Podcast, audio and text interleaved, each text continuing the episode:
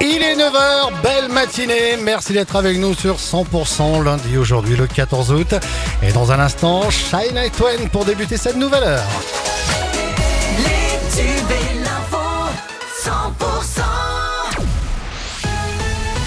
On s'informe avec Margot Alix. Bonjour Margot. Bonjour Fred, bonjour à tous. Cinq personnes ont été impliquées dans un accident de voiture hier soir à Sainte-Marie-la-Mer dans les Pyrénées-Orientales.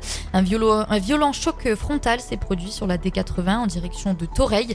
Un homme de 45 ans, une femme de 36 ans et deux petites filles âgées de 8 et 5 ans ont été blessés. Ils ont été pris en charge hein, par les secours intervenus sur place et transportés au centre hospitalier en urgence relative. L'autre conductrice âgée de 24 ans est indemne. Une enquête de gendarmerie est en cours hein, pour déterminer les circonstances exactes de cet accident et selon les premiers éléments, il s'agirait d'un excès de vitesse. Un autre accident de la circulation s'est produit à 2h du matin à Saint-Pierre-des-Champs dans l'Aude sur la D23. Le sinistre a fait euh, trois blessés dont deux en urgence absolue qui ont été euh, transportés au centre hospitalier de Narbonne. Un seul véhicule est concerné par l'incident. Peter Sagan sera euh, Kianais, le triple champion du monde et la, tête d'affiche du 78e, 78e critérium de Kian, tout comme le Narbonnais euh, Victor Koretsky et le Toulousain Quentin Pacher. Le Slovaque prendra le départ de la course à 15h30. Le président de l'épreuve audoise, Patrick Quintin, n'a pas caché sa fierté d'accueillir euh, une des plus grandes stars du cyclisme international. Écoutons-le c'est énorme. Ce sera le seul critérium qu'il va faire en France et il sera Kian euh, mardi sur le vélo. Donc oui, c'est un événement exceptionnel pour nous. On a toujours su faire venir des grandes vedettes. Mais là, bon, il est clair qu'un gars comme Peter Sagan, pour champion du monde, cette fois main ouverte, c'est vraiment un, un, personnage unique dans le, dans le monde du vélo. Très fier de la plus grande part et des propos recueillis par Nicolas Calvet. La semaine bavaroise a fait son grand retour pour une 16e édition après 4 ans d'absence à cause de la pandémie. Les organisateurs hein, tirent un bilan très positif de cette édition. L'année prochaine donnera lieu aux 50 ans du jumelage entre la ville de Valheim et Narbonne. Des festivités seront alors exceptionnellement organisées dans le courant de l'automne. Et puis clap de fin pour la première édition du festival La Cerise sur le Château à Serret dans les Pyrénées-Orientales. L'événement a pris fin hier soir après trois soirées de festivités sur le site du château d'Aubiri.